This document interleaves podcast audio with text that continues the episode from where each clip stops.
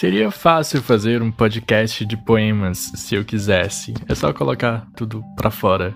Poderia começar esses comentários do poema da Naja Camussa de muitas formas, mas eu fico pensando que é o título do primeiro livro dela que melhor começa qualquer coisa. É, que melhor cria a imagem que poderia descrever o livro inteiro. Meus fantasmas dançam no silêncio. O silêncio, a negação, a mera sobrevivência se torna música, melodia para fantasmas dançarem. Os fantasmas, como o passado, o trauma, todas as questões antigas que desenvolveram o lugar da mulher ainda hoje. A poesia da Camussa vai partir disso, de um modo de embrulhar gritos, um jeito de romper o silêncio, um jeito de ouvir música 24 horas por dia.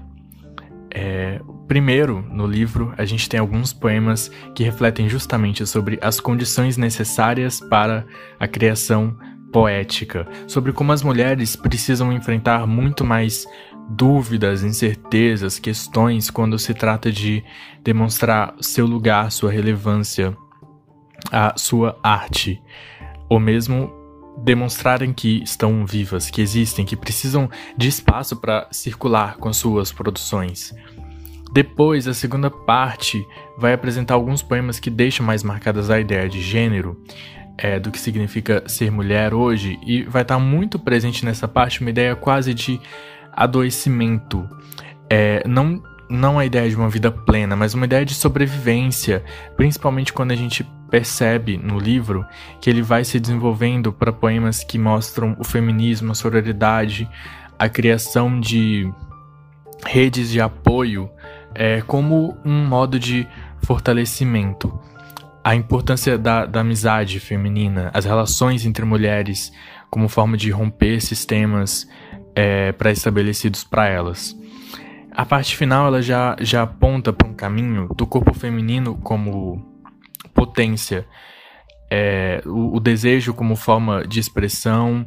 Eu havia conhecido a Camussa primeiro como parte de uma coletânea chamada O Olho de Lilith, que é uma coletânea de poesia erótica de mulheres cearenses. E o último terço do livro talvez seja o que mais se aproxima desse movimento anterior, a, apesar de todos os poemas é, das outras partes também terem uma veia muito forte do, do corpóreo e do físico. A, a Camussa escreve com o corpo, ela sente o corpo de uma maneira muito bonita e cria imagens belíssimas em torno disso.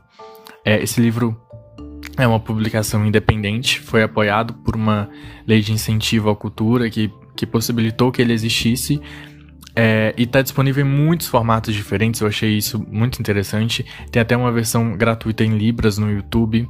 É, recomendo demais. Separei alguns poemas dela para esse sarauzinho de hoje.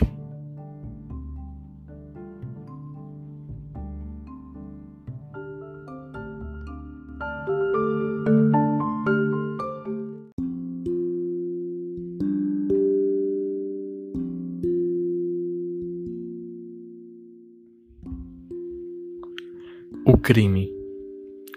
Seria fácil escrever um livro de poemas se eu quisesse. É só colocar tudo para fora e as palavras em versos, apertando Enter no teclado. Pronto, aqui está.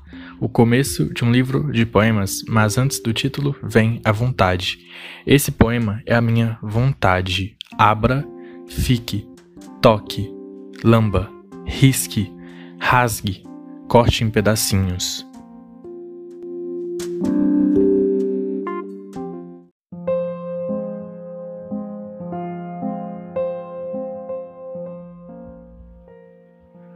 Crime não resolvido.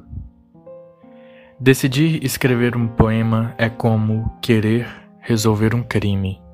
Exige muitas horas, sentada com as mãos no queixo, um rombo no fígado, olhos ardentes e empregos duvidosos.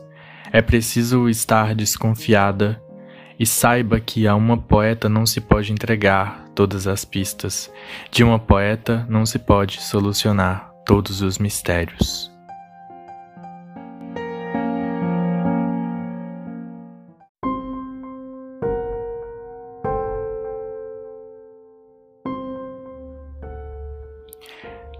Hilda foi vista pela última vez levando no peito 1705 poemas, sem ninguém saber o peso, arranjando um transporte para atravessar os dias, entrando em escritórios e salas de aula.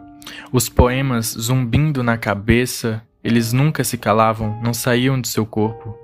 Hilda, às vezes, deixava os poemas na cabeceira, com recomendações para que descansassem até a sua volta.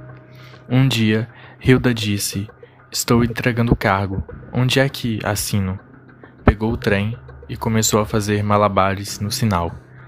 Hilda andava equilibrando nos ombros poemas que escorriam por suas costas como lavas de vulcão. Hilda suspendia as nuvens pelos dedos Busquei-a em desertos mexicanos.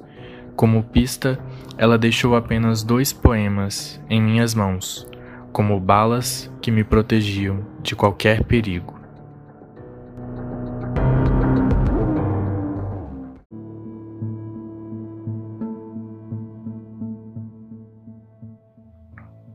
Helena. Uma mulher carrega um antiquário dentro do peito Pergunto-me de quem são esses rastros. Percorro ruínas dançantes, mudas diante o desmoronar do tempo. Morri. Estrutura inteiriça. Encontro os restos. Me fiz pó. Agora, como embrulhar esse grito? Escavar as ossadas e submergir. Limpar meu sangue, transformar meu choro e dar-me um nome. Dar-me um novo nome.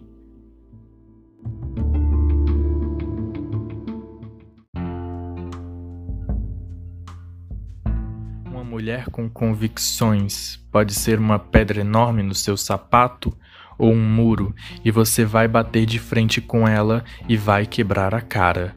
Há muito tempo parei de me importar com o choro dos hipócritas e não peço mais desculpas pelo meu útero sangrar todo mês ou ter uma vagina peluda falante, ambulantemente falante, absurdamente falante, dizendo coisas cabeludas para os seus ouvidos entupidos de cera quente. Tenho pelos encravados e quando eu grito, eles soltam dos poros. Por isso, preciso gritar com frequência.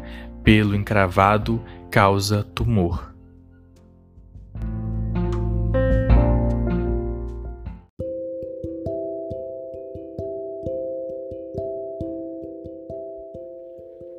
Desculpe, leitor, se você chegou até aqui. Não pude sustentar o disfarce. Eis que sou uma poeta contemporânea.